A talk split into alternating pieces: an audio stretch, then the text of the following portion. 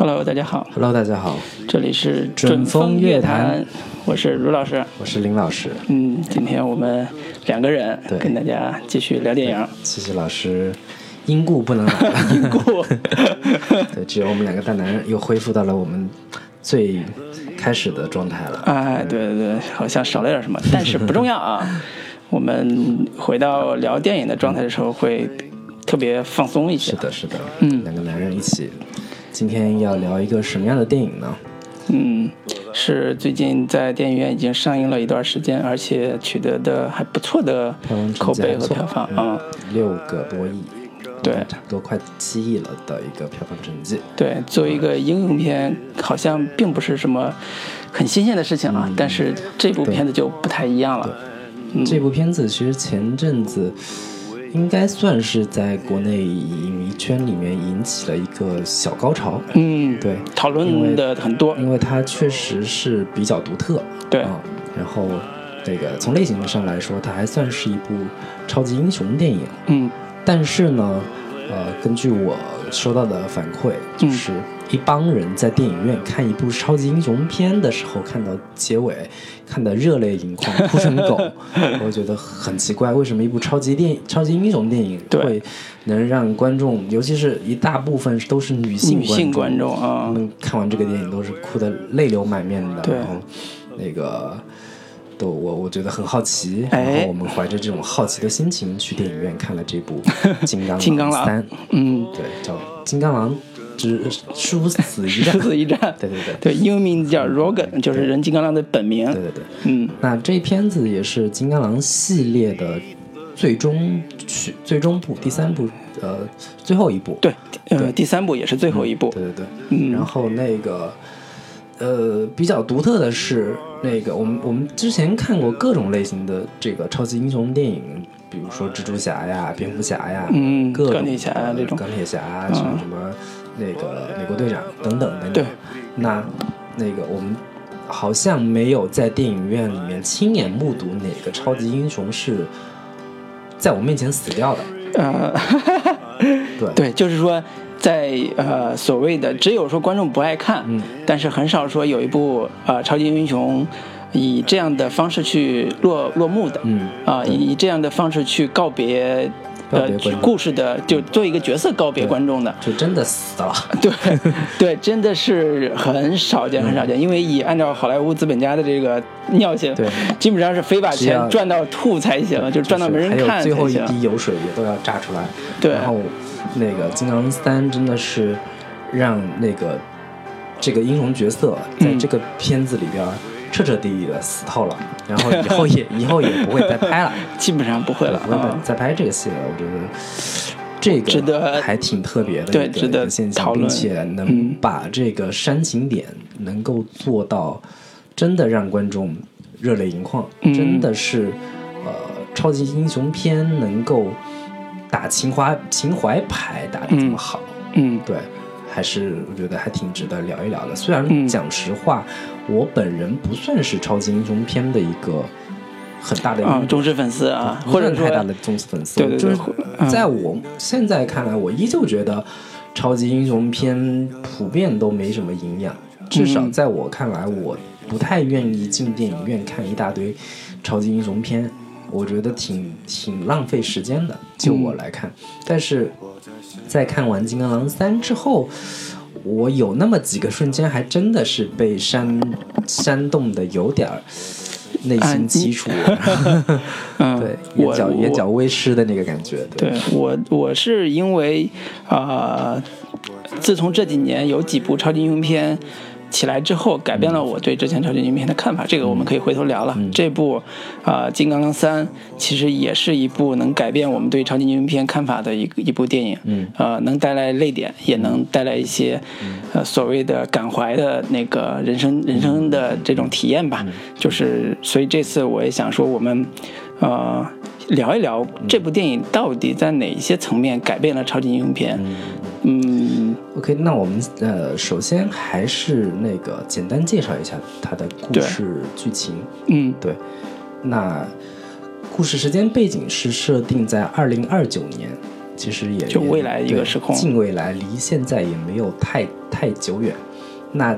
到了那个时候，呃，基本上那个变种人 X Man 那那一批那一批人基本上都已经死的差不多了，然后呃，那个金刚狼也也已经垂垂老矣，然后一直带着那个 X 博士。嗯，然后 X 博士也是得了帕金帕金森症还是还就是阿兹海默症，老年的脑老年，痴呆那个那个那个感觉，嗯。然后然后已经很久没有感应出周围有其他新的变种人出现，嗯变种人这个物种好像也也几十年没有更新过对，几乎啊几乎要快要灭绝了。然后那个 X 就是那个金刚狼一直带着那个 X 博士。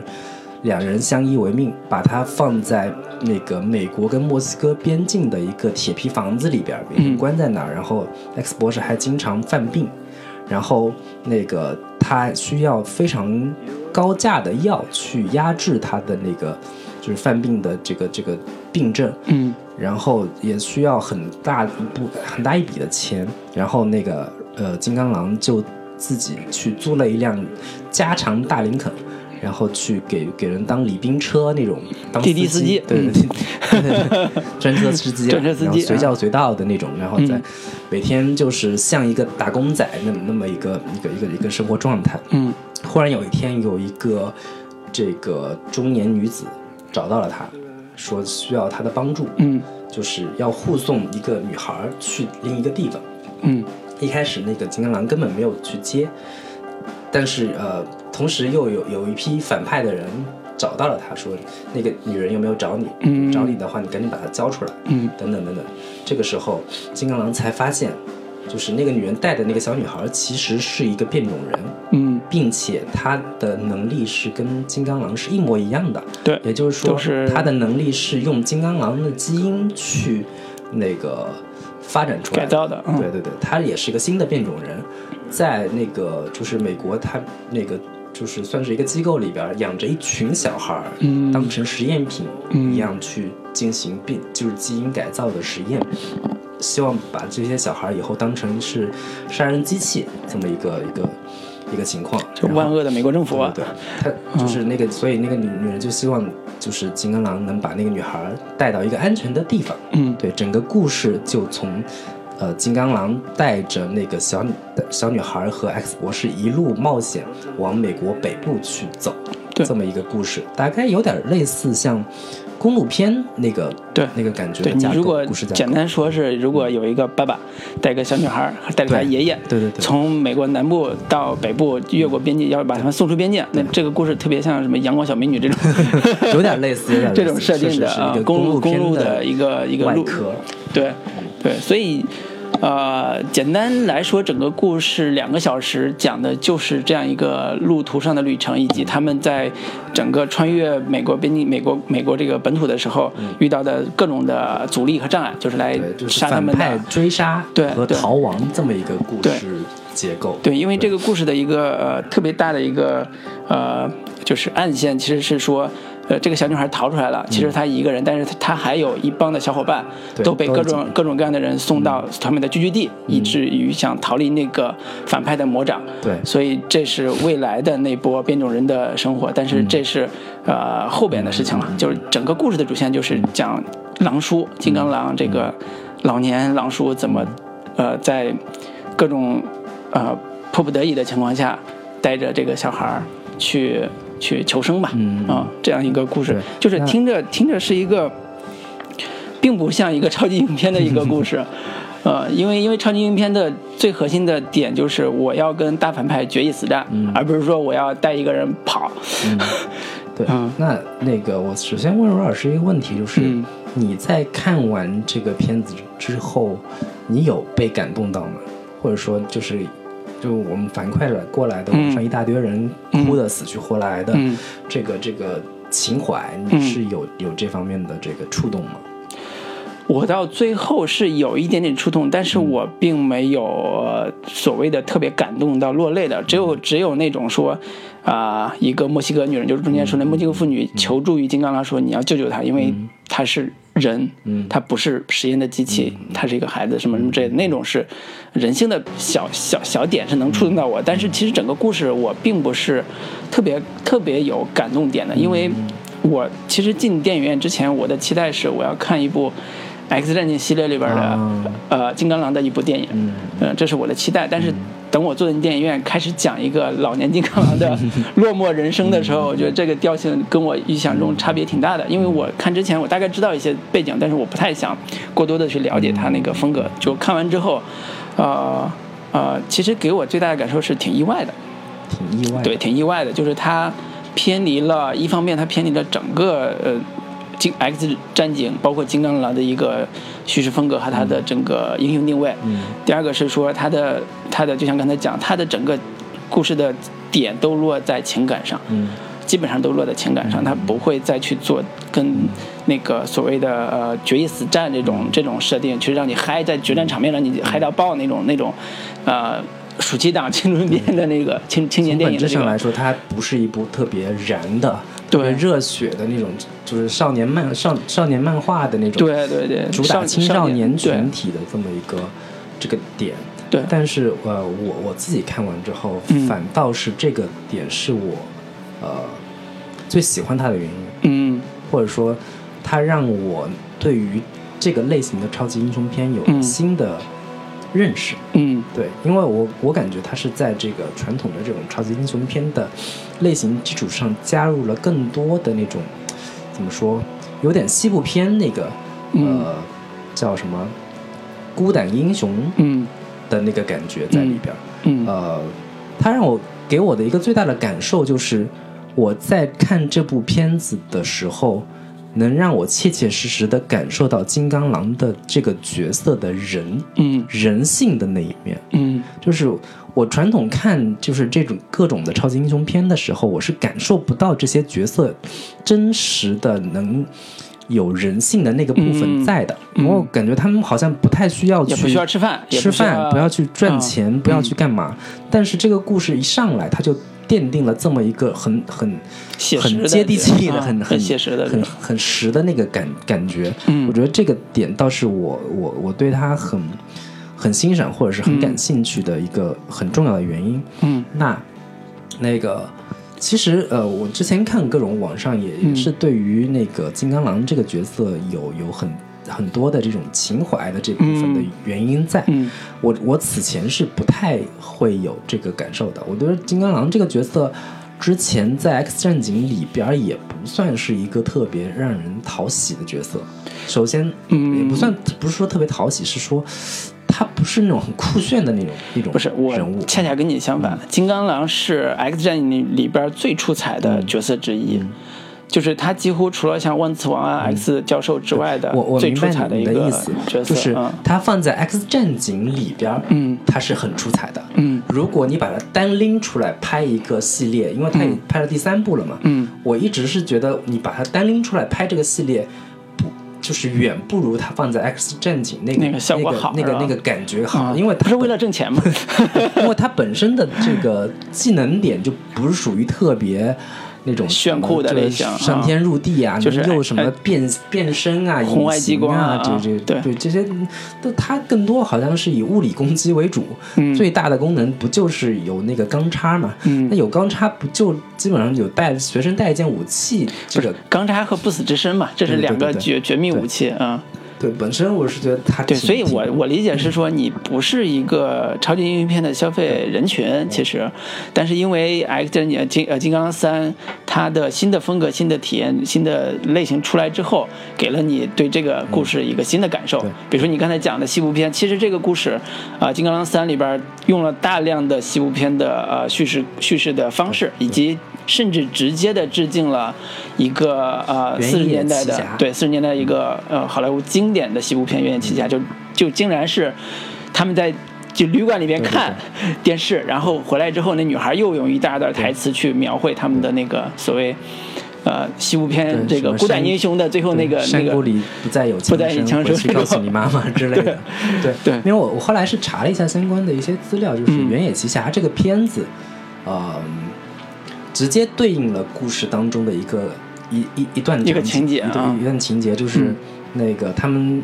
有有一次在在呃高速公路上，嗯。就是不小心瘪了其他的一辆车，造成了一一段小车祸。嗯。然后他们去下车去帮忙，嗯。帮那一家人，然后那家人就邀请他们去他自己的农庄里去嗯吃饭。嗯。去吃饭的过程当中得知说，他们是这一这一片，他们那个农庄周围已经被大型的什么基因改造公司买买断了。嗯然后他们是一直有点像钉子户的那个感觉，然后那那帮人，那帮基因公司的人都是一群恶棍啊，然后去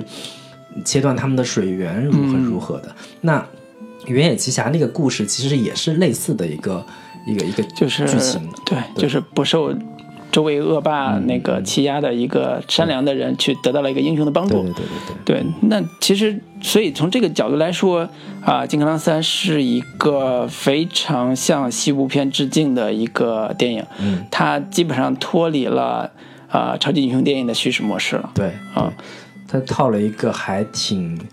挺扎实的一个，就是偏现实主义的那个那个故事故事壳。嗯，对。嗯，对，因为这个嗯所以这样这样的话才能写出来金刚狼，呃，就是休·杰克曼演的这个金刚狼，呃，所谓的人性化的一面，嗯。内心作为呃孤胆英雄或者是垂垂老矣嗯。的这个英雄的一个脆弱和他的所谓的侠义的一面吧。啊，这个是很少在 X 战警里边出现的。嗯，啊，也因为因为是包括在金刚狼前两部也嗯。不会有这种设定，对，因为因为他开场就特别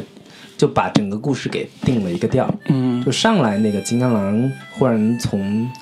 呃梦中醒来，嗯。结果发现自己的车被几个小流氓给给给给去偷他轮胎还是怎么着对，偷他轮胎他，上来那个那个那个状态就是，就正常的超级英雄片，嗯，一个一个超级英雄面对几个普通人是就分分钟搞定你们，完全没有问题的，就是小恶霸，对对对，结果就上来金刚狼被他们揍的胖揍一顿，嗯。几乎差点就就没有还手之力了那个感觉，就上来就把这个英雄这个处境和现状就交代了交代的很清楚了。那嗯。接下来整个故事就是讲述这个超级英雄如何落魄，如何一路被人当成落水狗一样的痛打，嗯这么一个过程。嗯。对，所以在我看《金刚狼》这部电影三这部电影的时候，我最大的感受是，呃，休·杰克曼自己和金刚狼这个角色的，呃，所谓的替代感，就是我看的时候，我会觉得他在演的不是金刚狼了，嗯。他演的是他自己，啊，演的是他的现实中的，或者是说大家眼中他现实中的那种悲剧感，或者是那种凄凉感，因为他在之前呃很多电影里边，包括《X 战警》里边，是一个很潇洒、很就是很 man 的这种形象出现的。那么在在现在这部电影里边，他是呃对对，他在现实中其实是有有有生病了。啊，呃，人家也舆论界也知道他有有有一种叫皮肤癌的一个一个一个症，平常需要治疗什么的，就是。呃，他在现实中，大家也会有一些同情在里边。他现在新演这个角色之后，他改造成这个令人同情的悲剧英雄的角色的时候，大家也会带入那个情感里边。如果说你让这样一个 X 呃金呃休杰克曼去演一个没有没有任何伤病的，然后特别健壮的去打的时候，他也打不动了。我说实话，有时候你看像《敢死队》这种片子的时候，你觉得那个几个老英雄在那打架的时候，你说我操，真的好残忍啊！这已经已经不是那种纯粹的欣赏体验的时候，这个我倒是有一些就是不同的看法。嗯就是在我看来，就是金刚狼这个角色，不管是在 X 战警里边，还是嗯在他自己独立的这个系列当中，其实金刚狼这个角色本身是带有很强的悲剧感在里边的。嗯他是一个相对来说是一个嗯，一直身上都有很强烈的那个悲剧命运的这个嗯点是围绕着他的。嗯所以他本身他这个角色的悲情感就就还挺强的，嗯。就有有不断的有各种什么纳粹啊、做实验呀、同从小父母的这个嗯。身世背景这些东西都是一直围绕着他们。嗯。所以讲实话，我倒不觉得这个角色一直是很潇洒的那种角色。论潇嗯。潇洒，他其实就比其他的这些那个，甚至还不如那个 X 博士，甚至是嗯。那个万磁王他们来的更有、嗯他的潇洒更多来自于动作的这个层面，就是他有一个钢叉可以削铁如泥，可以毁摧毁任何一个建筑，然后他的那个不死之身可以迅速的那个够酷嘛，可以迅速的复原。其实更让我佩服的其实是那个修·杰克曼这个角色，从两千年开始，嗯，X 战警开始拍，金刚狼这个角色就是他一个人去扮演的。你嗯你看，像不管是万磁王还是嗯。X 博士，角色都换了好几波，嗯，但是金刚狼这个角色十七年来一直都是他去扮演，并嗯且那个角色是是要求有很强的这个浑身的那种肌肉，身体要好，身体身体。所以我之前看相关材料，就是休·杰克曼在十七年来每天四点钟早上起床、嗯。去锻炼身体，嗯。吃半吃蛋白粉，嗯。练得一身腱子肉。嗯。所以我们去想的话，休·杰克曼这个角色，他其他角色几乎我们都没什么印象，他嗯留给我们的最深刻的印象，大概也就是金刚狼这个角色了。对，所以这所以他有点像那个其他，就是你看钢铁侠，你不太可能让除了小罗伯特·唐尼之外，嗯。你不太能想象到让让谁去代替，就是嗯。一个超级英雄角色由一个人嗯，他已经彻底融入到了这个超级英雄的角色中去了，然后他在这一集当中，那个还就是真真真正意义上的要去谢幕了。嗯。我觉得这个是这个煽情点还是就是很多人的哭点的一个很重要的一个、一个一个来源。对，就是喜欢 X Man、喜欢 啊、金刚狼这个角色本身的人，对于呃休·杰克曼饰演这个是角色十七年，以至于坚持对锻炼、坚持，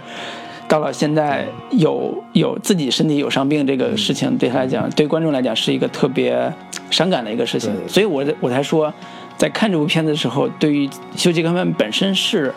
啊、带着更多的情感在里边儿。啊、具体说，金刚狼这个角色是，呃，我承认他是有悲剧性的，但是我觉得这种悲剧性在之前的表现上都是特别浅显的。嗯啊、只是一个角色设定而已，它并没有什么内心化的这种体现。对，所以在这一部里边，其实是走了写实主义路线，把他的所谓的个性的和呃命运悲剧这个层面，呃，完全落在了他的身体和他的呃叫什么呃能力上面的反差。就之前的悲剧性大多来自于角色冲突嘛，就是说。我是不死之身，但是我要杀一个我最爱的女人，这种这种冲突上。但是这一步其实落在了我需要救一个人，但是我救不了。嗯，我需要拯救一些人，但是我能力又衰落对了。就是这种悲剧性是是是是非常强的。对对对，我是试着去分析说这个 X 呃，就是金刚狼三为什么会有这么强烈的这种悲情的感觉。嗯嗯，对我我大概分析了有这么几个原因吧，嗯。就是其中一个是它是来自于观众对于 X 战警系列的这个感情，嗯，嗯就是到了这一部当中，X 战警当中的所有人，嗯。几乎所有人都已经都已经死了，都已经死了。对，只剩下金刚狼跟那个 X 博士两个人，嗯。并且呃还过得特别凄惨，就是这个 这个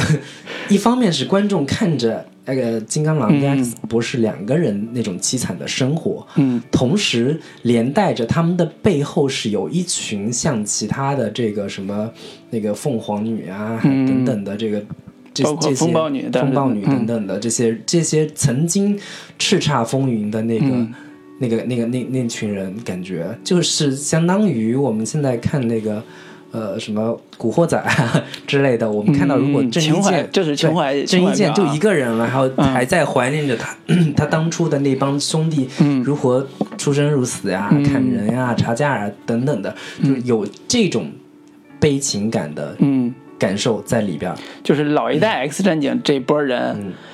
最后落幕就是这一部。对剩下的新一代的是新 X 战警那一批人已经拍了，对，已经拍了新的了。他们的那条线已经是在走新的那个方向了，所以就是这次是一个正儿八经的老一代 X 战警对的谢幕。嗯，那所以不只是金刚狼本身了，它是整个 X man 这波人的最后的落幕。嗯另一个感受是，我在看那个呃，这这这部《金刚狼三》的时候，有一个很强烈的感受是，我我我联想到另一部电影，就是 这个杀手不太冷。我我会我我我我有这样的一个一个联想，尤其是那个小女孩儿，嗯，那个就是带在在去那个超市啊买了一副墨镜，太阳镜啊，对，买了那个太阳镜，我就很很强烈的联想到了，就是这个杀手不太冷的那个感觉。嗯其实是这个片子让我感觉是它有很强烈的亲情戏在里边儿。嗯，对，因为它那个设定说那个。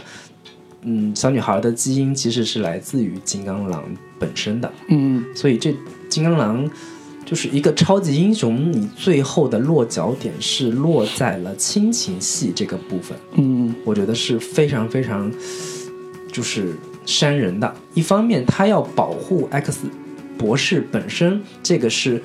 他把那群人都当成了是自己的亲人，然后把 X 博士本身是当成了自己的父亲这么一个角色去、去那个看待去去看待的。嗯然后同时还有那个小女孩是有她的这个基因传承，这个就很很明显就是一个一个父亲对女儿的基因传承嘛，嗯嗯嗯。有有这么一个点，所以他在去面对每一场战斗的时候，尽管是已经是叫英雄迟暮强弩之末的那个感觉，每一次打斗都特别特别吃力，就是你很少能够看到一部超级英雄片里边的英雄角色去对付坏人的时候打得如此的狼狈，嗯。如此的力不从心，嗯。很多时候甚至都不一定完全是靠自己的能力去战胜对手的，嗯。经常可能是 X 博士本身他还有残余的一些一些能力，嗯。甚至是那个小女孩反过来还帮他去嗯。去去呃对付敌人，对付对付危险，嗯。就有有这么一个感受，就是还是很强烈的那种亲情感，就是一个英雄极力的想要保护着一些什么，想要去维护曾经的那、那那种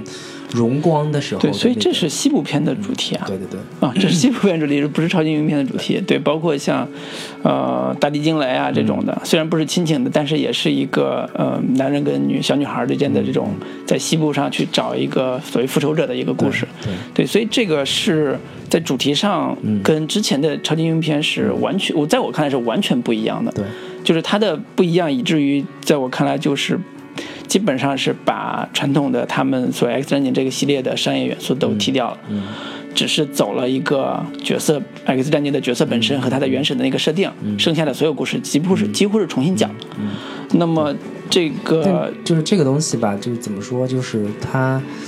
有得也有失。嗯。对，就是我我听到了身边不少人就是得知说，哎呀，这片子超级英雄片看金刚狼看最后会哭，嗯。看着特别憋屈，特别难受，有很多有很多女性观众或者是嗯。其他观众也都觉得。那我不想看这种这种类型的故事，嗯。但是从口碑的角度来说，它还是比较成功的，嗯。或者说至少从我的意义上来说，我还是比较喜欢看这种类型的。对，我是觉得故事。我挺呃，我看完这部之后，我反倒会特别尊敬这部片子的导演和制作方，就是因为我之前看《金刚狼一》呃一的时候，我觉得，呃，我觉得《金刚狼一》根本就不值得拍，就是拍的特别烂，就特效动作还行，但是故事拍的特别烂，就是明显是为了对。呃挣钱来的，就是从 X 战警里边觉得这角色还不错，然后大家都很喜欢那个薛杰克曼演这个角色，就拿出来。两千零九年的时候吧，就把它做出来第一部《金刚狼》，第二部同样也并没有什么特别大的出彩的地方，反倒是第三部是正儿八经的把金刚狼这个角色给写的特别好，特别有血有肉，对，特别好，就是是基本上是几乎在我看来是专门为休杰克曼量身定制的一部对，啊、就是也不是说啊。呃，经典角色吧，至少是为了这个角色去量身定制的一个一个一个我觉得《金刚狼。三》作为这个金刚狼系列的最终最终曲，嗯，就是收尾这个收官收的还是相当的精彩的。对我觉得还是就是完全不留遗憾的。从观众这种反应来说，我觉得还是挺挺不错的。对，作为金刚狼这个角色本身以这样的结结尾来来告别观众吧，就是是是是这一代金刚狼里边最相对来讲最圆满的一个落幕的方式了啊。呃，我觉得最后我们可以说一下，就是呃，《金刚狼三》这个片子其实是在美国被定，从分级来说，它是 R 级的一个电影，嗯，也就是呃，相当于是比较少儿不宜的一个一个呃，，R 级下边就是对，是应该是十五岁以上吧，我记得是，嗯我忘了，反正是比较比较的那个尺度比较。呃，就是得家长家长陪家同长家长陪同这么一个一个分以上的嗯级那我们我们看的时候也觉得挺多这种故事场面，也还相对比较血腥，嗯，也不是很适合小朋友就是。咱们在电影院看的已经被删掉了很多血腥的镜头了这个我还是想说，就是那个，嗯，国内版的《X 战警》呃，不是《X 战警》，《金刚狼三》嗯。跟国外的这个上映的版本，足足少了有十三分钟对，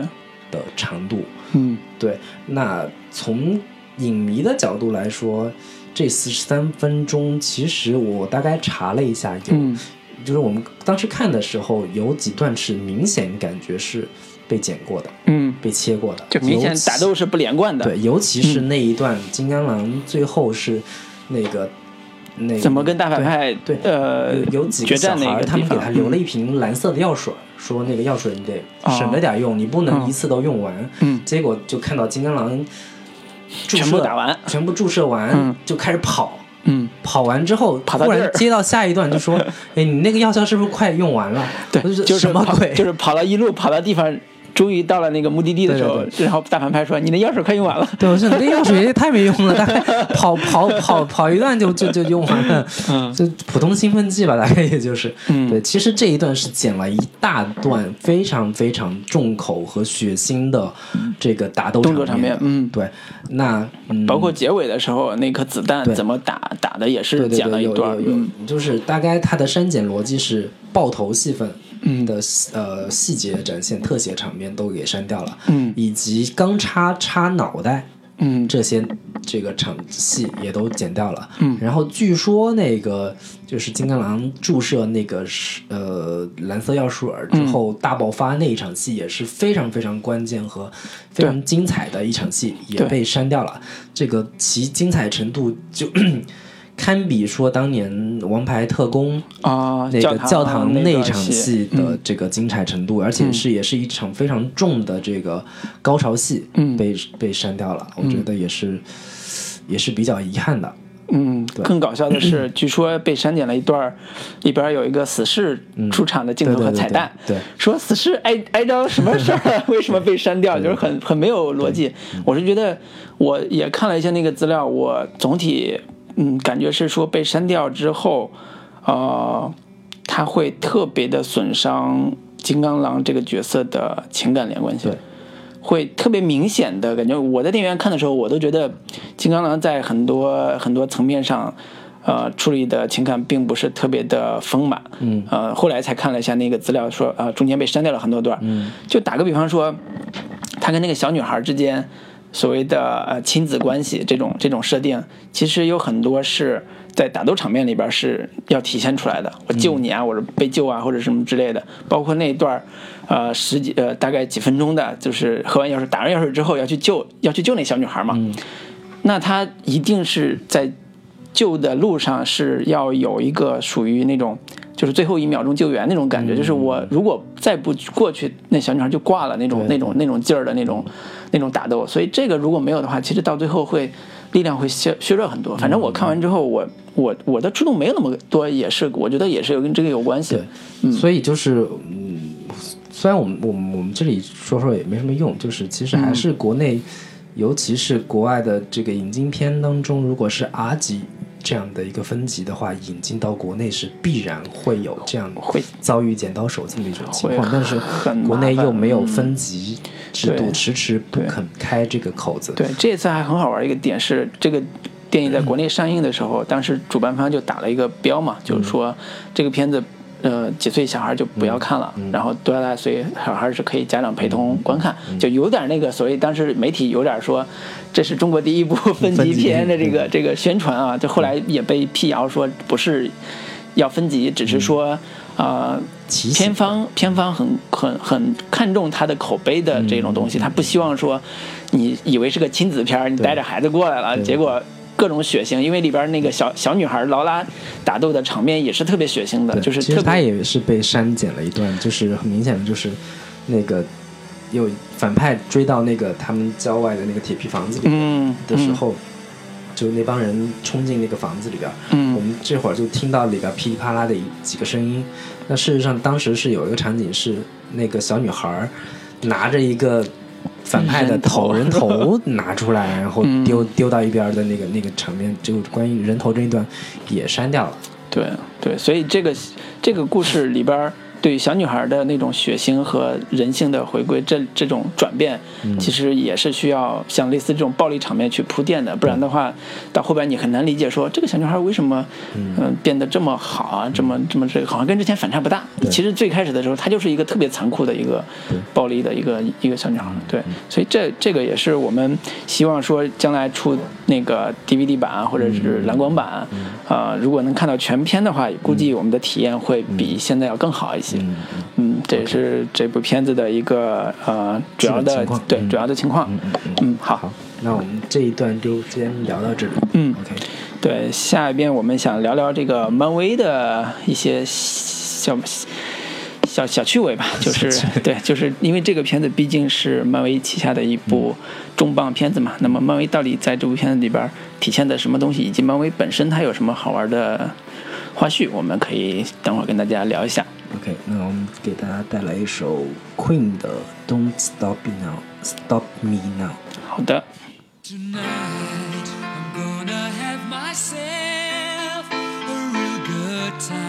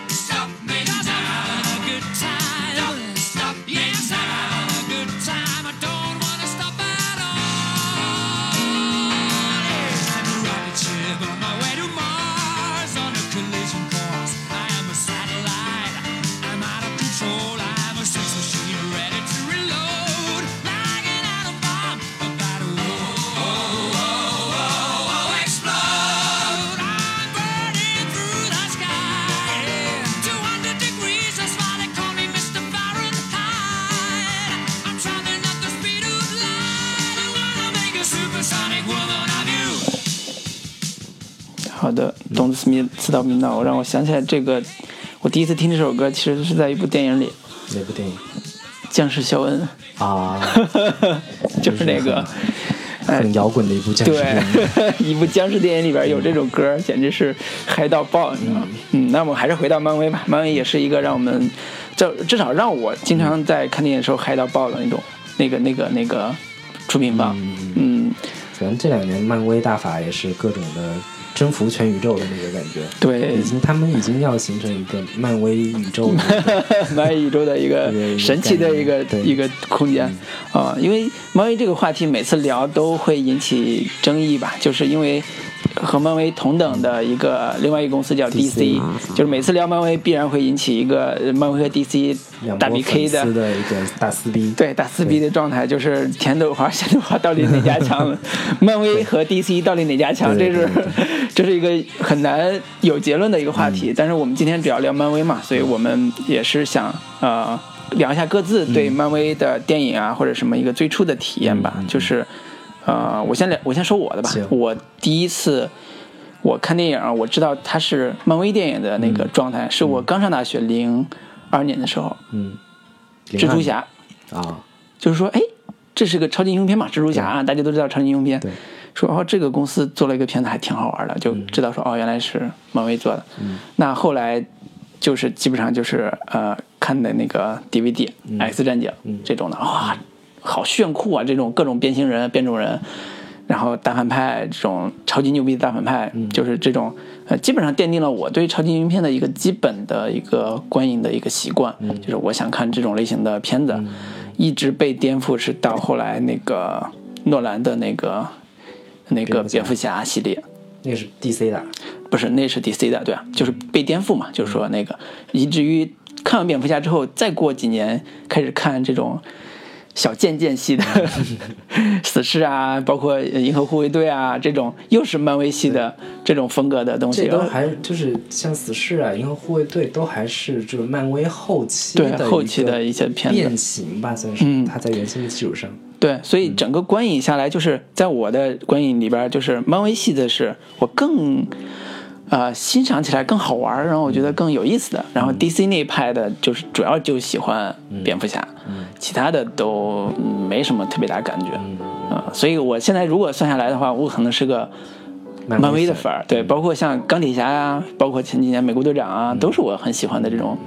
超级英雄角色。对，所以现在基本上，嗯、包括聊这次金刚狼也是也是。呃，也是我在 X 战警那个体系下边特别特别喜欢的这个系列，呃的其中一个角色。OK，嗯，你的你你看是你看电影、这个，讲实话，我是我是很晚才形成漫威，漫威这个形成对漫威的认识，或者说对认对 DC 的一个认识。我我一直都还是把他们当成单部电影来看的，嗯就是蜘蛛侠就是蜘蛛侠，嗯那个蝙蝠侠就是蝙蝠侠，嗯那只不过是不同电影公司出的，我嗯并没有给他们形成一个太太过于就是系统化的系统化的去认识，或者说，我很少会对他们去形成那种，呃，怎么说，去追追踪他们背后的文化怎么怎么样。嗯我我一直我很长一段时间都觉得国内的所谓的漫威粉或者是 DC 粉，嗯全都是自嗨。嗯，就是因为你没有从小去看他们的那些漫画长大，的，嗯而且我后来看到的那些，不管是漫威还是 DC 那些漫画，完全也不是不是你想看的风格。。我我愿意，我喜欢看的风格。首先，我从小看漫画，如果你要是真的看漫漫威，我至少看过漫威关于蝙蝠侠，不是关于那个金刚狼的造型，我都觉得想吐，你知道吗？对，就太丑了，太丑了简直这种画风完全就粗糙的不行。然后对对，所以所以我觉得好多好多国内的观众可能真的是像我，比如说我真的喜欢漫威的时候，我去找他的呃美美版的那个漫画去看的时候，虽然我能看懂，但是我觉得完全不是我喜欢的风格。嗯从他的这个画风到他的这种、呃服装搭配，觉得好好土啊，或者是好好好粗糙啊这种感觉。其实这是这这也是一个呃。这一类型的超级英雄片，从漫画到电影之后的一个巨大的一个变化，或者说它本身在漫画的基础上的时候，它并不是一个大范围的、流行度特别广的一个所有人都能接受的一个呃，所以叫娱乐形式吧。对。它它还是一个相对小众的一个一个一个娱乐形式。对对。对，所以就是呃，后来我我再看这些漫威、DC，就是我我开始对他们形成形成比较相对清晰的认识之后，我依旧是对他们没有太大的感觉。嗯就是因为像漫威，不管漫威还是 DC，当初在美国本身也不是主流文化，也都是比较偏青少年文化的这种亚文化的那个、那个、那个、那个状态。嗯，那就打个比方说，有点像如果我们小时候一直看《飞碟探索》，你知道，多年之后，嗯对吧？现在我们有一部《飞碟探索》的电影出来了啊，就会会有一波人会说啊，这个特别好玩。嗯，类似吧，有点嗯有点那个感受，但是我我我依旧还是对对于这一类型的东西不是很很有感觉。嗯我觉得他们，呃，就是漫威或也好，DC 也好，有种很强烈的迎合当下年轻人欣赏趣味的这个倾向在，嗯甚至是有点跪舔式的迎合青，就是当下年轻人的那个那个喜好。嗯那我觉得作为一种就是，嗯，就是亚文化的这个这个这个欣赏趣味，我觉得嗯，让大家看个开心也就够了。嗯你最好不要太过于把它上纲上线到某种程度。我觉得很就是漫威也好，DC 也好，很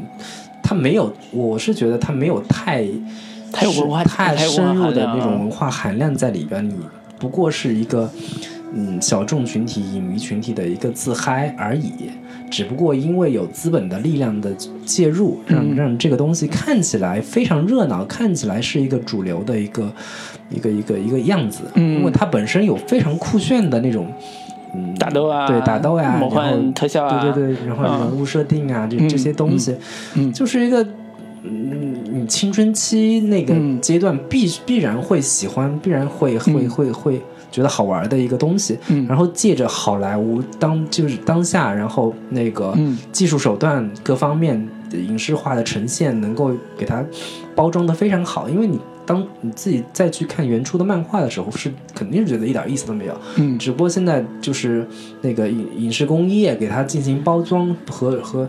和重塑之后，它它有非常非常光鲜亮丽的这个外壳。嗯当年我们可能在视觉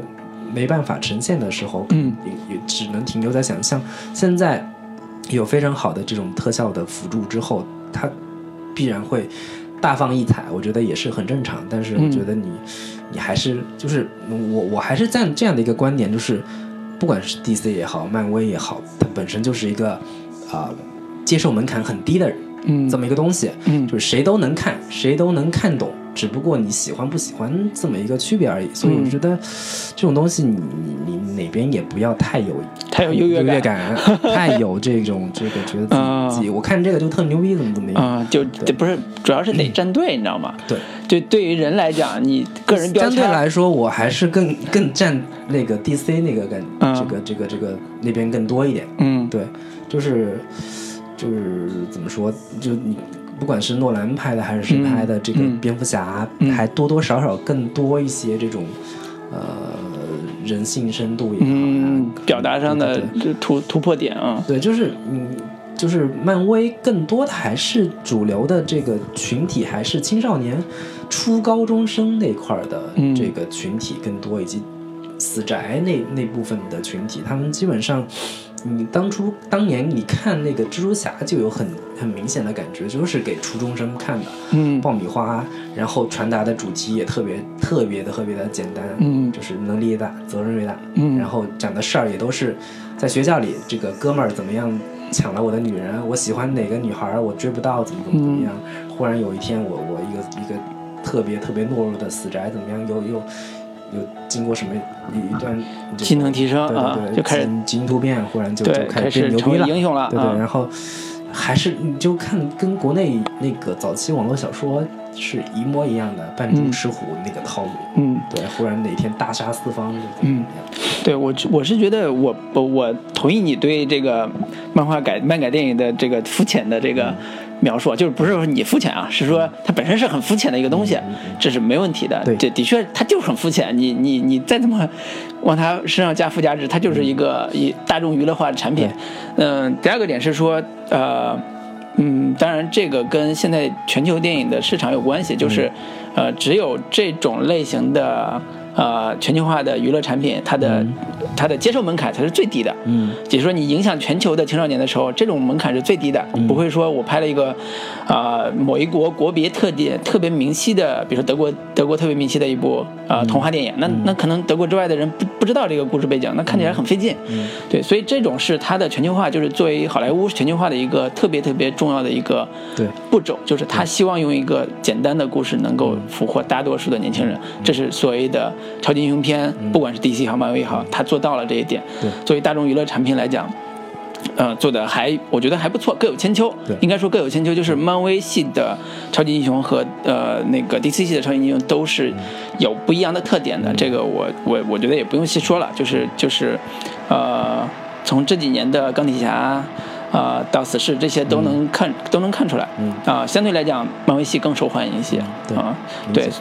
对，所以呃，我是说，呃，相对于呃他取得这么大的商业成功和欢迎的青少年欢迎的时候，其实有很多的国内的、国外的电影人都对现在的漫画改编的超级英雄电影提出了一个特别大的批评。他批评的点在于说，呃，如果每年大量的观众只看这种电影的话，那整个电影电影产业是一个完全的一个、一个叫什么崩塌状态，就是你没有好电影让大家看了。也制片方也不愿意做那些好电影。所谓好电影，就是有人物关怀的，或者叫有人性深度的，或者是真的是故事非常好，但是就不符合所谓的屌丝男、纯纯纯的这种傻白甜的这种男性的这种，有有不同的看法。嗯就是我我倒不认同这种批判，嗯就是这种东西是人青春期荷尔蒙必然嗯会去做、做这样的选择。的，就是那个就好像你年轻的时候你就喜欢吃垃圾食品，嗯。你就爱喝可乐，嗯。你就爱吃薯条吃汉堡，嗯，你觉得这个东西它就是甜分高，嗯，就是那个什么，那个那个，就是特别能满足你的这个最基基础的这种欣赏口味啊。呃对对口味，你就、嗯。你就是喜欢这种东西。嗯。那我觉得你你你你批评说你观众就是年轻观众只看这个东西而不看别的东西，我觉得这也是稍微有点杞人忧天的那个那个那个成分在。嗯就是你过了那个阶段，你你自然而然会有其他的东，你会去注意力会去转移到其他的各种类型的片子当中去。嗯但是你在那个阶段，他就瞄准了这个青少年这个群体，并且他有非常好的各种的这个。呃，技术手段去嗯满足你这个要求，我觉得也无可厚非。而且从价值观传传达来说，漫威是非常正的，正义永远不能战胜邪恶。嗯没有，DC 是非常正的，漫威是相对会会会走的偏锋一些，但基本还是很很坚守基本价值观是是还是会保持人类最基本的善恶观念吧啊，嗯。就从从这个不管漫威还是 DC 也好，基本的这个价值观念还都是立得很很很正的嘛。嗯嗯对你，就算你有点像死侍这种故事，或者是银河护卫队，基本还是主还是主流价值观嘛。嗯，所以从这个意义上，你你你没什么可批评可批判他的。对对，所以它还是一个近从两千年开始吧，两千年左右开始啊，就是十几年时间，十六七年时间，基本上还是在呃传统商业大片的类型上又做了一层的新的嗯包装，让它更符合年轻人的口味。对，因为很多时候，呃，大片的，嗯，比如说两千年前后扑街了好几部，比如说《水世界》《未来水世界》啊，类似这种，就是场面很大，花的钱也很多，但是都扑街了，就是因为口味很奇怪，嗯，它的故事主题也很奇怪，就是它不是那么容易懂，或者不是那么容易能够很快的让年轻人去去去 get 到它的点，反而像漫威或者 DC 这种的，因为它的超级英雄英雄的善恶观念，或者是这种主流主流的这种价值观的这种体系是非常完整的。另外一个层面就是它的这个技术升级是很突出的，比如说像。呃，漫威体系里边超级英雄钢铁侠，我是技术天才，我能造钢甲，然后又能飞来飞去，还能打打怪。然后那个 X Man 里边就是各种隐形人、变形人这种变种人的这种超能力，它能够非常好的形成一个呃所谓的呃作战体系，就是能够被观众一下子认知的一个作战体系，所以它整个的故事讲述上来讲会特别的工整，嗯。啊，但是同时也会面临一个问题，就是像 DC 之前的那种超人超人电影，就是当一个故事变得特别套路的时候，嗯，观众也不爱看，对，所以才会有一层一层的像漫威不停的去改他的呃人物的这种极端的某些特点，就是变得越来越贱，嗯。变得越来越坏，嗯。啊，变得越来越呃就毒舌出格，对，就其实我觉得这个也是呃，嗯，就是好莱坞，不管是漫威还是也好、嗯 d c 也好，他们都是在研究青少年观众的呃欣赏口味。嗯和他们群体的这个心理状态嗯是什么样的，就是嗯就是更多的贴近这一批青少年他们本身在日常生活当中呈现的这个生活状态，嗯可能越多越来越多人更喜欢这种渐渐的呀，有点毒嗯舌毒舌的呀。嗯早年间像这种。呃，之前你不说超人也不喜欢，不是很喜欢。那那个其实从这个意义上来，蜘蛛侠本身也没有太明显的特点他，只不过是普通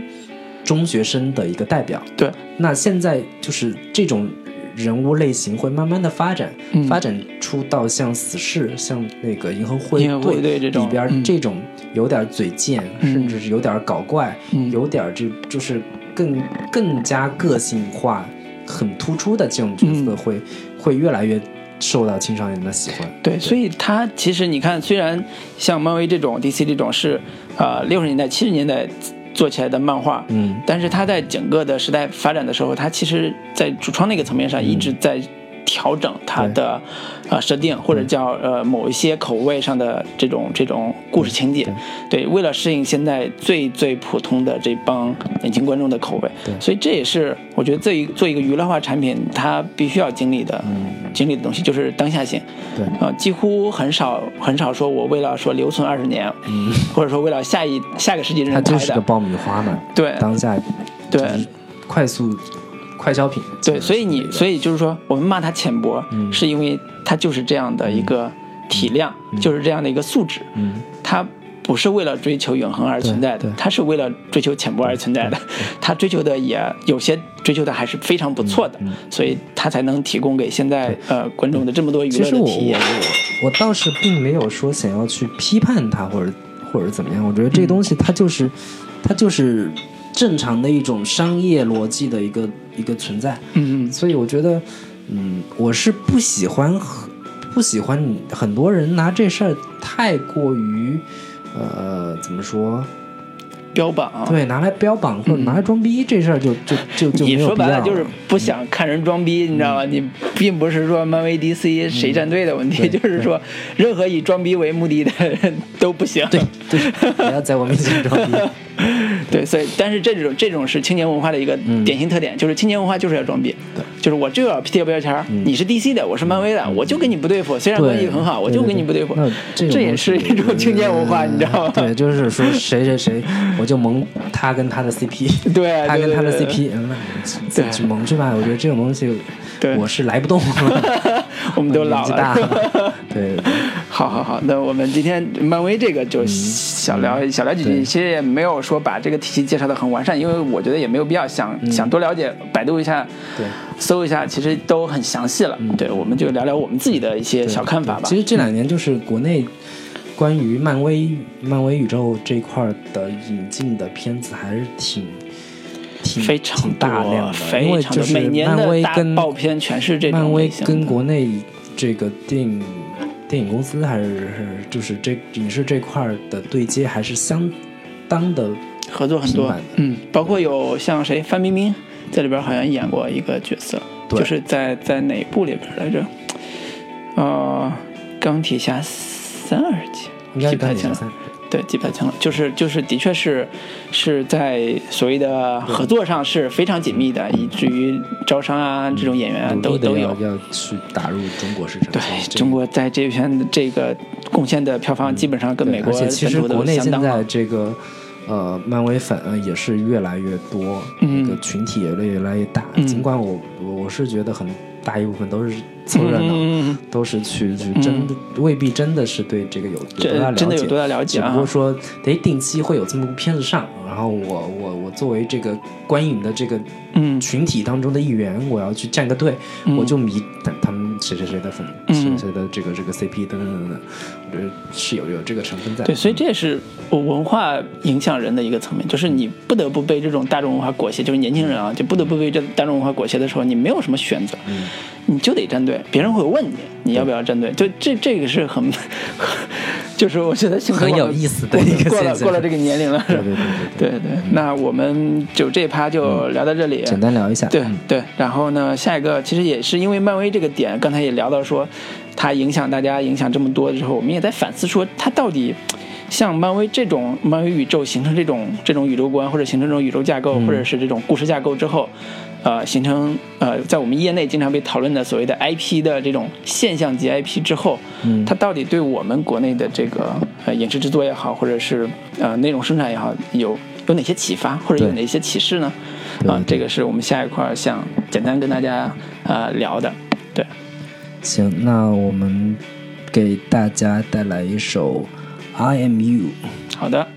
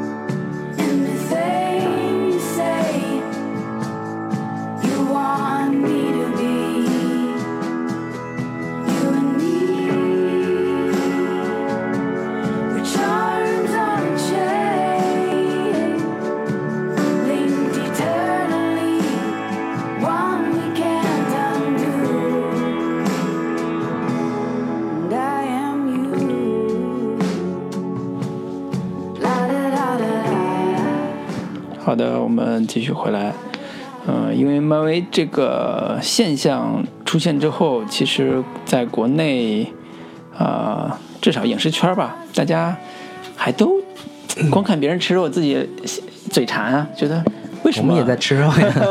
就是为什么人家能做一部片子，做完钢铁侠，做完 X 战警，做个做金刚狼，做完钢铁侠一，做完一二三，然后又搞了搞，又把复仇者联盟弄上嗯了，又后来又做个什么蝙蝠侠大战超人，这对对对，这个就是漫威呃那个，他们不是有自己的所谓的漫威宇宙嘛？嗯。就是他们有把自己一系列的这些超级英雄形象，嗯。然后他们就是搞出了一个非常独立的完整的体系。嗯。首先，他们是以单个英雄人物、英雄角色拍一个系列，嗯，就是就基本上都是成系列的美国队长啊三部、啊三部起。嗯，美国队长至少三部，啊对他们现在是满又又公布了有有有有有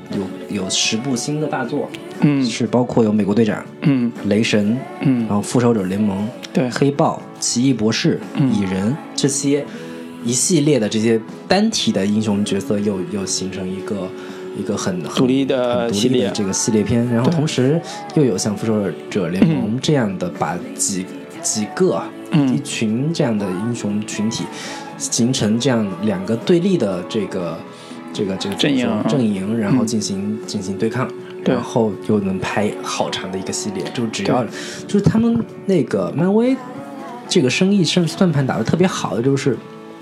他都以单个的人物为中心嗯去塑造故事，嗯只要这个人物在的话，人物观众喜欢的话，他们你可以把故事无限的往下编下去。嗯只要观众还对这些人物感兴趣，有热情、有情怀在，他就能撑很久很久。嗯，就是所以就漫威这个生意真的是能。能至少从目前来看，能做到很 很很长我看。那个排片表，至少二零二几年的那个那个排的都有。对对，一部电影要做好长时间嘛。对所以就是呃，在漫威这个系列电影，就是所谓的这种呃漫威宇宙形成之嗯前，对于各大就包括好莱坞六大制片公司，他们最最痛苦的是，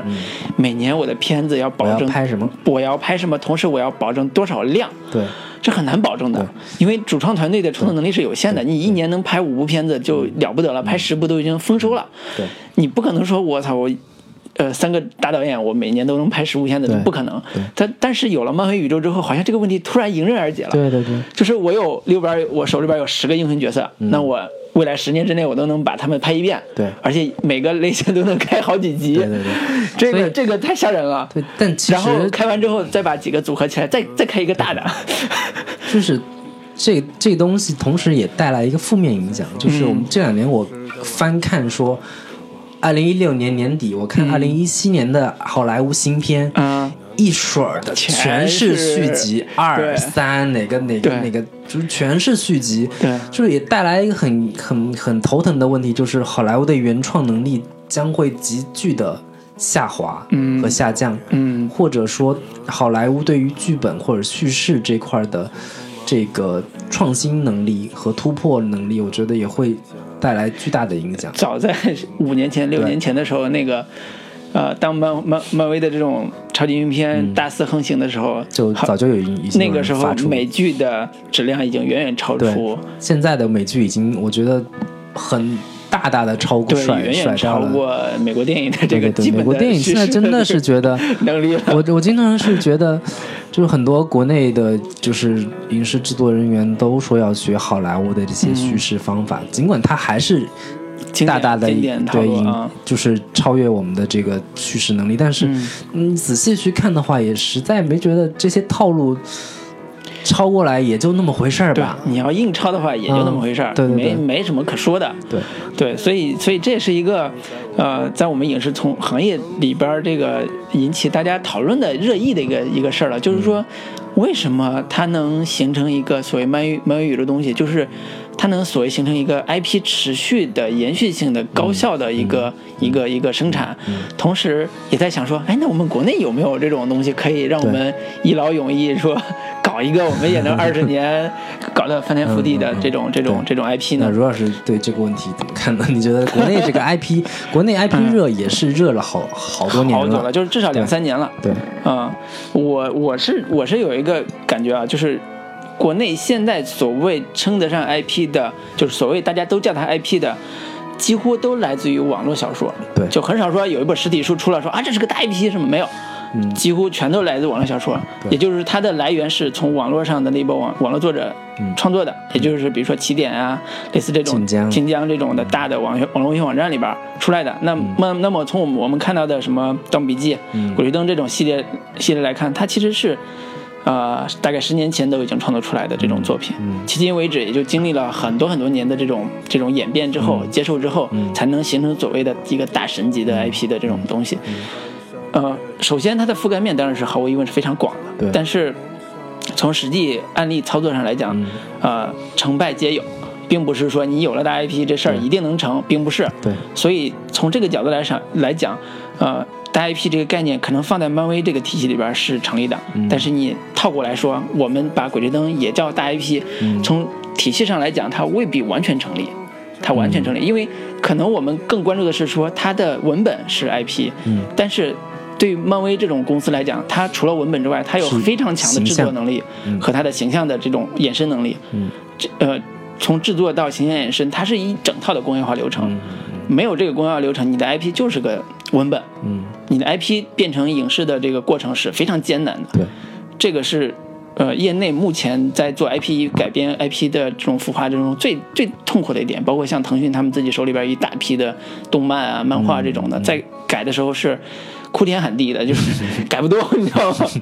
这时候就是以泪洗面是吧？对对对，嗯，对，所以我我是觉得，呃，嗯，我当然希望国内有非常好的这个 IP 的这个，呃，能够形成呃规模化的这种呃形象啊，包括它的故事，能够非常满足大众娱乐的这种需求了。但是目前来看，好像并没有大家想象中那么乐观，就是从实际的这种生产情况，对嗯。就是呃，从国内这个 IP 这块热潮来看，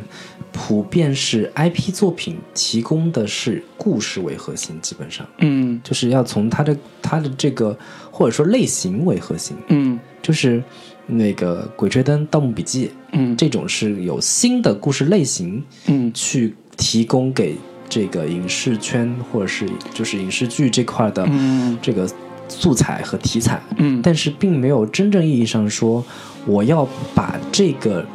以他的人物为核心，嗯。去把他塑造成全民都喜欢的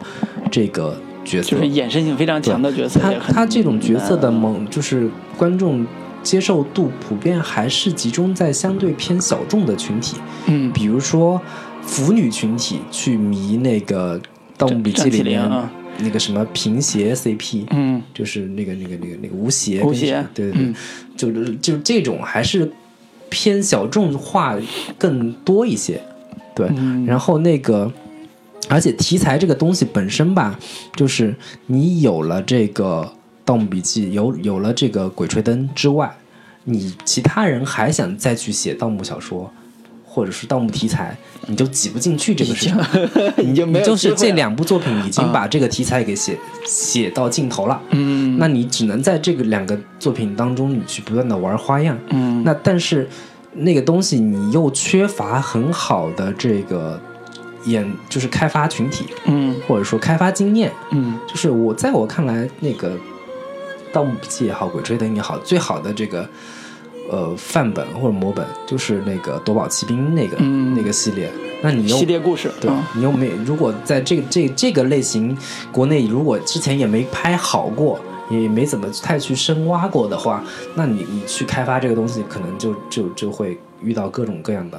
瓶颈和、嗯和和问题。嗯那一旦这个东西你之前没有做好，没有符合观众的这个需求的话，那我觉得很大的一部分就是观众就会就会流失掉了，就对不再去买你这个账了。对对他看小说就满足了，他为什么一定要看你的电影呢？对啊，除非你的电影拍的对他满足他的需求啊。就是还有一个问题就是，呃，那个就是国内的这些类型小说，有一大部分是呃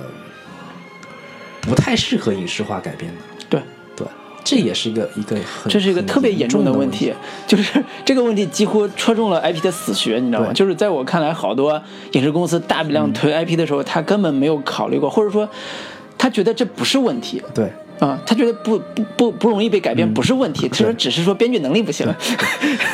就是不适合改编有有有有很多原因，嗯。就是一部分有有一部分原因是你当时作者写作的时候可能太过于天马行空，嗯就是嗯可能那个角色是可能一什么手一指，那整座山都、都整个劈成两半了，这种这种整个地球都都怎么怎么样的，或者是太过于超前的写这种硬硬科幻的，就已经进入到外太空这样的这样的感觉的这个故事设定了。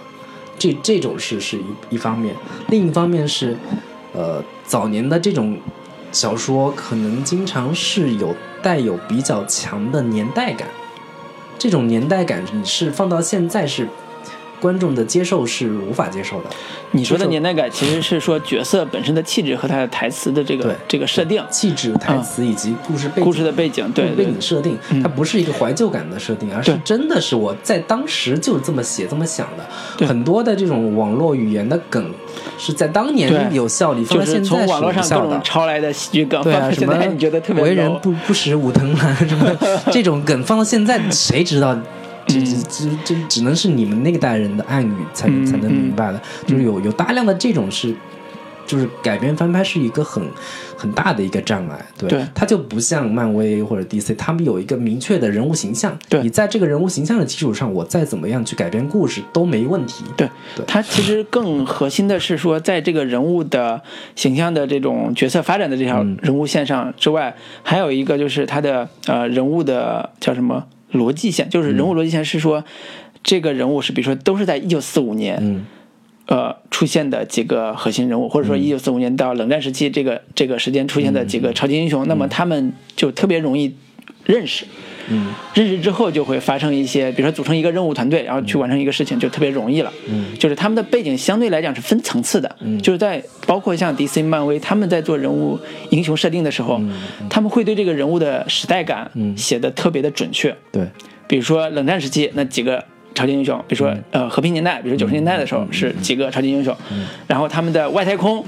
是几个超级英雄，他们是分的是逻辑架构是非常清楚的，就是你跨次元的时候，它跨的也是很清晰的，嗯。那所以才能形成所谓的宇宙的这样一个这样一个啊、呃概念。概念，对，那它这种做所谓的科幻故事，做这种穿越故事的时候，它都有有有有迹可循。对，呃，我们国内的其实还没有到说我能够把人物的这条线跟整个时代的线结合的那么好的，嗯。有很多原因。一种原因是说，呃，像文革啊，像类似这种没法提，嗯，三体提了，但是呢，三体也就是。嗯做个背景，然后处理的还、还不错吧？我觉得还是行对还不错。它就有因为有这么一段，我觉得它整个它整个质量就上来了啊质感会提升，质量提升很多。对，那其他的呃网络小说作者其实他没有那个意识去把这种所谓时代感的东西、嗯。呃写的很到位。其实可能跟能力有关，可能跟他的个人感受有关。我觉得这个是普遍的一个一个一个趋势，呃不不不不不能说趋势吧，就是作为青少年或者大众读物，嗯，他的对于这块的历史纵深感的东西其实是非常主动的弱的，他嗯主动的是要放弃的，嗯。或者说你要加了这块东西，是对于读者在接受起来是有门槛和难度的，嗯嗯嗯他会自动的去放弃掉这、嗯。这一块的东西，更多的是让就是作为嗯大众娱乐、大众文化这个这块的东西，它是尽量让读者或者观众去进入到一个呃虚拟时空，嗯。或者是。进入到一个相对于架空的世界里面去，完全对对对，隔离开来的这样的世界去完成自己的幻想、意淫，这种主要是满足这个层面上对，的所以所以。对，所以从这个角度来说，啊、在我看来，网络小说大部分的质量其实还并没有大家想象中那么好。对虽然爱看，我也爱看有一些网络小说，但是我知道它的它的它的技术含金量是比较低的。所以嗯你从这个层面上来说，当年那群人看漫看漫威、看 DC，嗯。也是被主流的人群所看不上的、嗯。所不耻的。但嗯。从这个意义上，它其实挺像国内这些网络小说，当年嗯。我们也也是看不上这些看网络小说，甚至不知道它有什么价值。嗯。到今天，他们都几千万、上亿的身价的身家和价值，我觉得这个他们当初自己写的时候也是。嗯也是有始料未及的，纯粹是出于自己的爱好和兴趣去写的。那当年漫威那些人，他们本身编辑才几个人，三四个人，嗯。然后斯坦李他们也本身也怀着特别这个巨大的文学梦想，嗯。结果去画了这种漫画，反倒红了。嗯。这种他们也是自己所所始料未及的一个事情，嗯。对，还是挺挺类似的。嗯，就从呃起源的角度来讲，它还是有有一些最核心的受众群嗯。给他提供就是所谓的支持吧。对。啊、那那其实就是在想说，未来我们自己国内的这帮做网络文学小说的嗯。作者也好，或者现有的作品来讲也好，有没有可能有一部成为未来大家期待的那样一部超级 IP 的？像漫威宇宙这种宏大的、有有可延展性的这种我觉得这个可能性就目前你观察的可能性不太大。嗯我觉得这种当就是国内的这个，首先，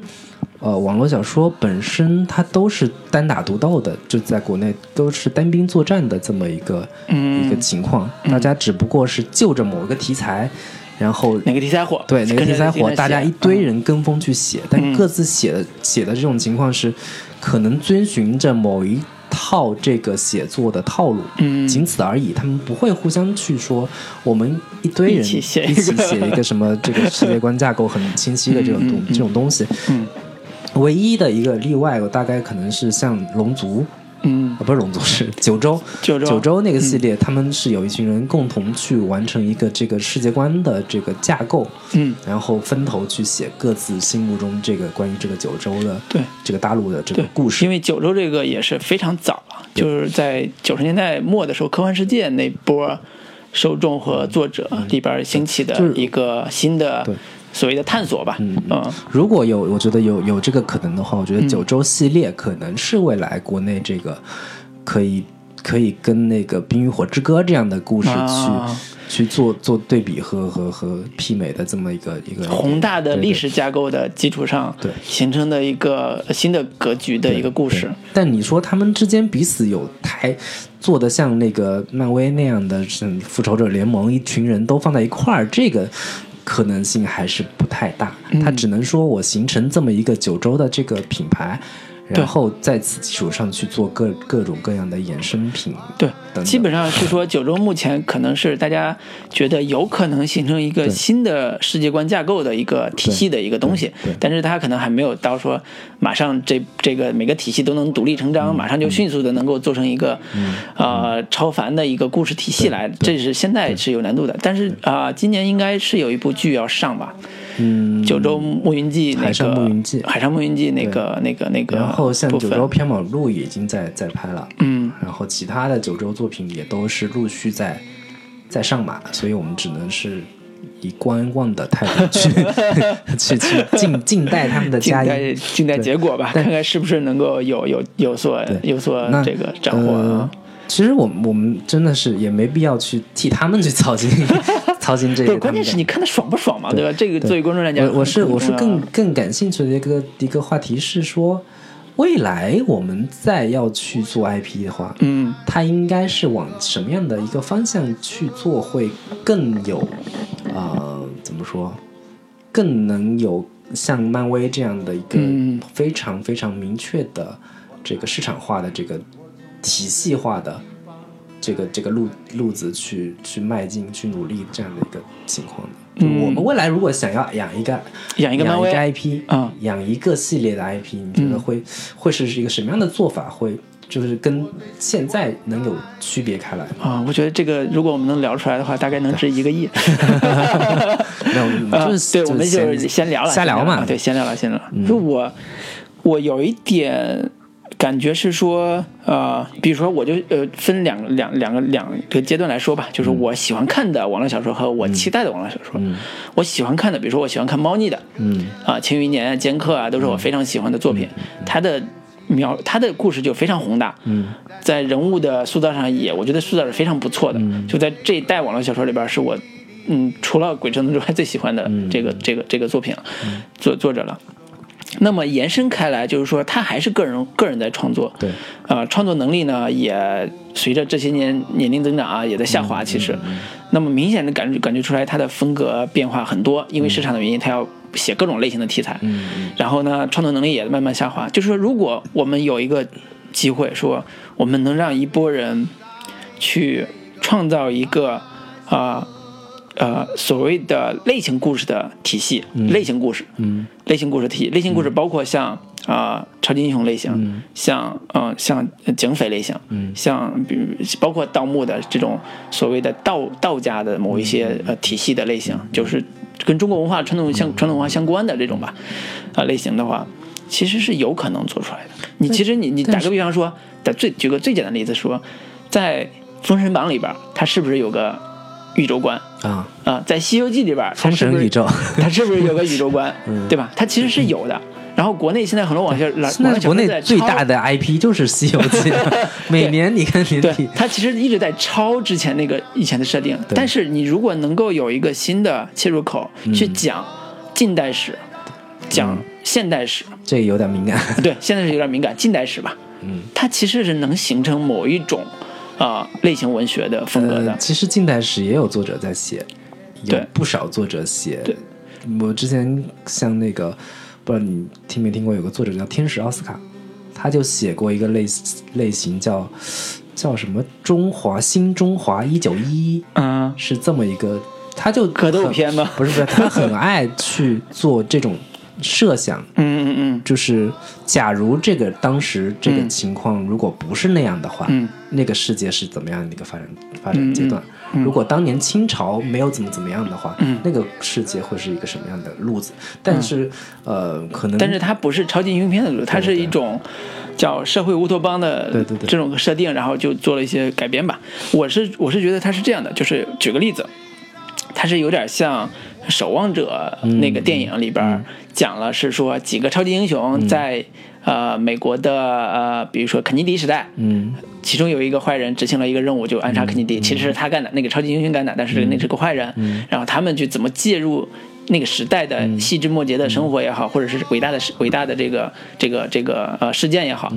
就是他会跟这个那个时代有一个所谓的紧密的关系。嗯。这个紧密关系是能够解释所谓当年很多未解之谜，比如梦梦露为什么失踪啊？嗯肯尼迪被谁杀的呀？所谓的阴谋论的那个东西到底从哪儿来的呀？这一方面是能够吸引观众去看的，另外一方面它也容易形成一个叙事空间，嗯让你在叙事的时候。呃，把所谓的呃叫什么虚构的东西能够跟现实的东西混淆起来，然后形成更强的故事张力。那么人物也能在里边儿形成出现，因为这些人物是不存在的，嗯它只是存在于叙事之中的，所以更容易形成一些呃好玩的这种设定出来。我是很期待这种作品的，但是我知道这种作品难度也是非常高的，因为它跟现实对。越近，它的审查的风险越高。对，这嗯，说到这里，我我我也想到了，就我们最最后就要聊聊一点点啊，嗯就忽然想到了，就是就是呃，因为国内其实，在视觉文化这一块儿的发展，其实尤其是漫画嗯这一块儿，这两年开始有有有很大的改善，但其实前之前其实一直都还相对比较。比较落后、比较滞后的这么一个情况，都是在学日本嘛你你不、嗯不像是在那个嗯好呃好莱坞也好，这个漫威宇宙也好，他们有很强的这个呃身份标识。嗯，不管是像超人，大家一想到就是一个红斗篷、内裤反穿，或者蜘蛛侠有很很明确的这个这种这种，就它有很很好的这个 logo，嗯，可以可以去让你去辨识。但是品牌 VI 嘛。你你，但是你国内不管是网网络小说也好，嗯。怎么样，他们在转化成影视剧的时候，都得面临着一个如何影视化、视视觉化呈现的这么一个这么一个问题嗯在。但是相对来说，我忽然开了个脑洞，就是，呃，在这一点上，其实日本做的是很好的。嗯日本有大量的漫画题材，有大量的各种各样的这些这些视觉形象，让你去、嗯去去孙悟空都能画成那个样子。对对对，对 所以就是我很好，我很好奇的是，在真人电影这块，日本竟然没有形成自己的。呃，自己的什么体系？宫崎呃，他没有宫崎骏，就是有有有日日式日本的他们本身的真人电影没有做超级英雄这一块的这个开发。嗯嗯，我我做一个什么那个真人版的那个海贼王体系，对，所以你我这是我他们在中间聊的时候，我想对我想说的就是，你看日本的几大几大漫画，它都很少做真人版，嗯，就这两年做的还普遍还呃，火影、啊、不是很成功。对，这种就是做的都不如大家想中。这这个跟我是觉得跟文化有关系，嗯也跟它的视觉化呈现很难有关系。即便说你形象已经设计好了，对，呃，漫画已经有了，但是你真人化的时候，你操作这个故事的时候也是有难度的。对，我是我觉得最大的难度还真的是跟故事模式有关系。嗯，就是你你讲两个小时的故事的时候，原来漫画的那个故事风格跟你的现在这个故事其实差别是非常大的，对你需要改动的地方非常多。对对，所以他跟他跟那个就是说，这超级英雄这种我上来就树敌、这个方式是不一样的。我上来他他他什么东西基本上都被纳入到好莱坞这块，就是好莱坞电影的叙事的这个框框里面去了。嗯。他什么，不管你是哪个角色，你的故事基本上都是按照好莱坞叙事的这个这个套路去做。嗯嗯。但是就是日本漫画有他自己的日本对。漫画的叙事方式，对。它非常需要你去尊重它原著的这个故事脉络和线索，嗯嗯嗯而且基本上他们连载漫画是大量海量的情节，对你你塞到动就是电影里边，其实是挺挺不讨好的，就是尤其是原著党会非常非常排斥，嗯。这个这个这个他的你新编的故事，因为他的故事已经足够精彩了，他原先的主故事已经足够好了，所以你在改编的时候会遇到大量的非常强大的阻碍。嗯。那另外的一个问题也是，我觉得日本漫画可能本身就是它在叙事风格上会更偏向于，呃，怎么说，呃，就是它的写实感其实没有那么那么的强，就是你看像像美漫，它那个风格可能更多的还还是有一些就是，呃，怎么说，嗯。我在我看来，它会有一些现实感的那个、那个、那个、那个风格在，嗯，但是美就是日漫的那个卡通感会远远强我懂你意思，这个我懂你意思，就是说，在日漫的那个、那个、那个很多人设上，包括他的形象上，嗯。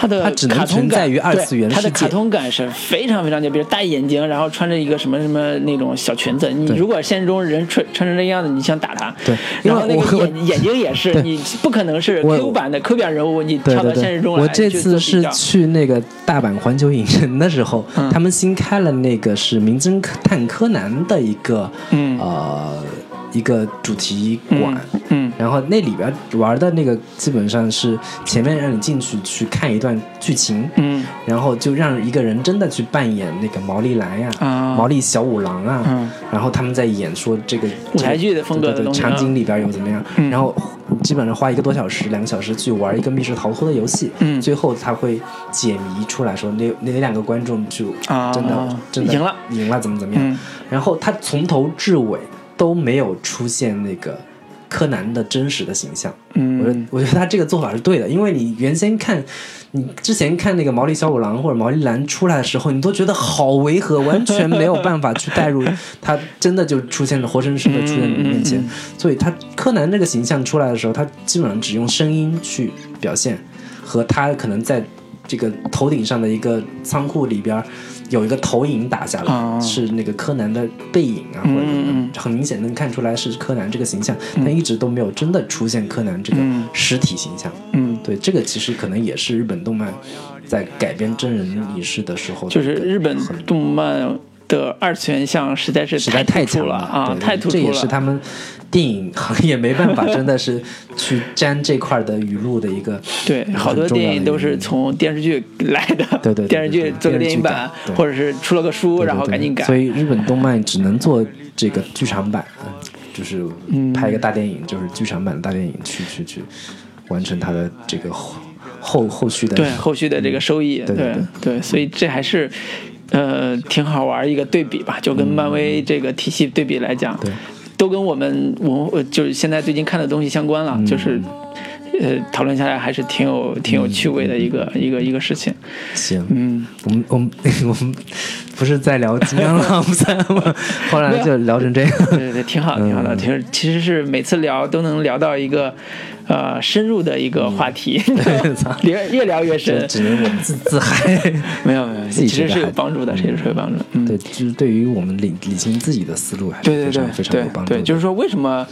呃 IP 这个东西大家讨论越多，反而就是越没有信心。嗯，呃，也是这个原因，嗯就是大家会突然觉得你执行的难度这么高，那那你后边的事情